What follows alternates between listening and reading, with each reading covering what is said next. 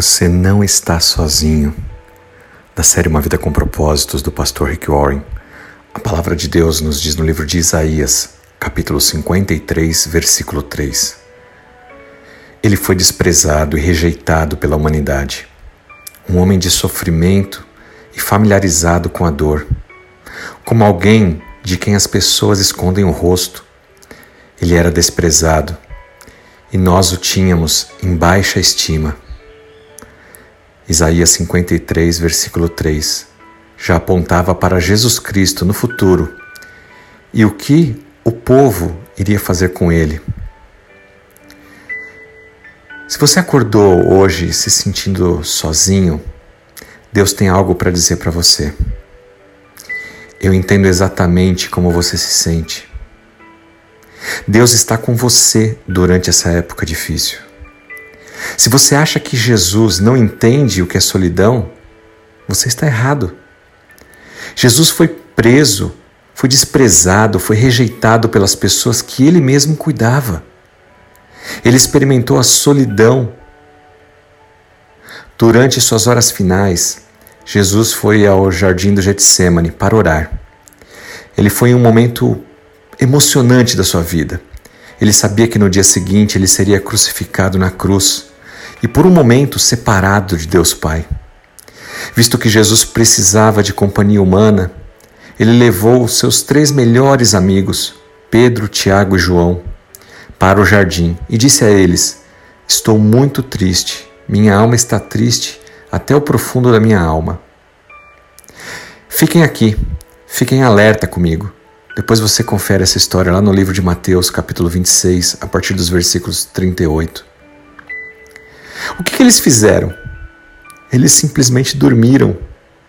Quando Jesus voltou da sua oração, ele os acordou e disse: Vocês não poderiam ficar em alerta comigo por apenas uma hora?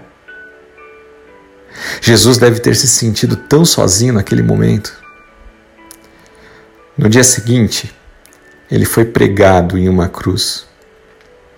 E ele gritou: Meu Deus, meu Deus, por que me desamparaste? Está lá em Mateus, no capítulo 27, versículo 46. Já que Jesus carregava todos os pecados do mundo naquele momento, o Pai não podia olhar para esse pecado, não podia olhar para ele, e então Jesus estava realmente sozinho naquele momento. Jesus sabe o que é se sentir solitário e ele quer aliviar a sua solidão ele se preocupa com você e ele quer ajudá-lo. Talvez a solidão não seja um problema para você hoje. No entanto, você pode se surpreender com pessoas que estão solitárias ao seu redor. Você tem um amigo, um familiar, talvez uma viúva, um viúvo, alguém solteiro, divorciado, que vive sozinho. Tenha empatia por essa pessoa, se preocupe com ela. Para aqueles que são filhos e têm seus pais já idosos, quanto tempo você não visita seu pai ou a sua mãe? Pense nisso. Um dia nós também iremos envelhecer e talvez passemos por que eles estão passando hoje, por solidão. Mas a boa nova é que se você está sozinho hoje, Jesus quer te dar alívio. A melhor maneira para Jesus aliviar a sua solidão é tornando você parte da família de Deus. Jesus tornou isso possível para que você possa pertencer a essa família. Quando Jesus morreu na cruz, foi para nos libertar, nos salvar do pecado e nos dar direito à salvação.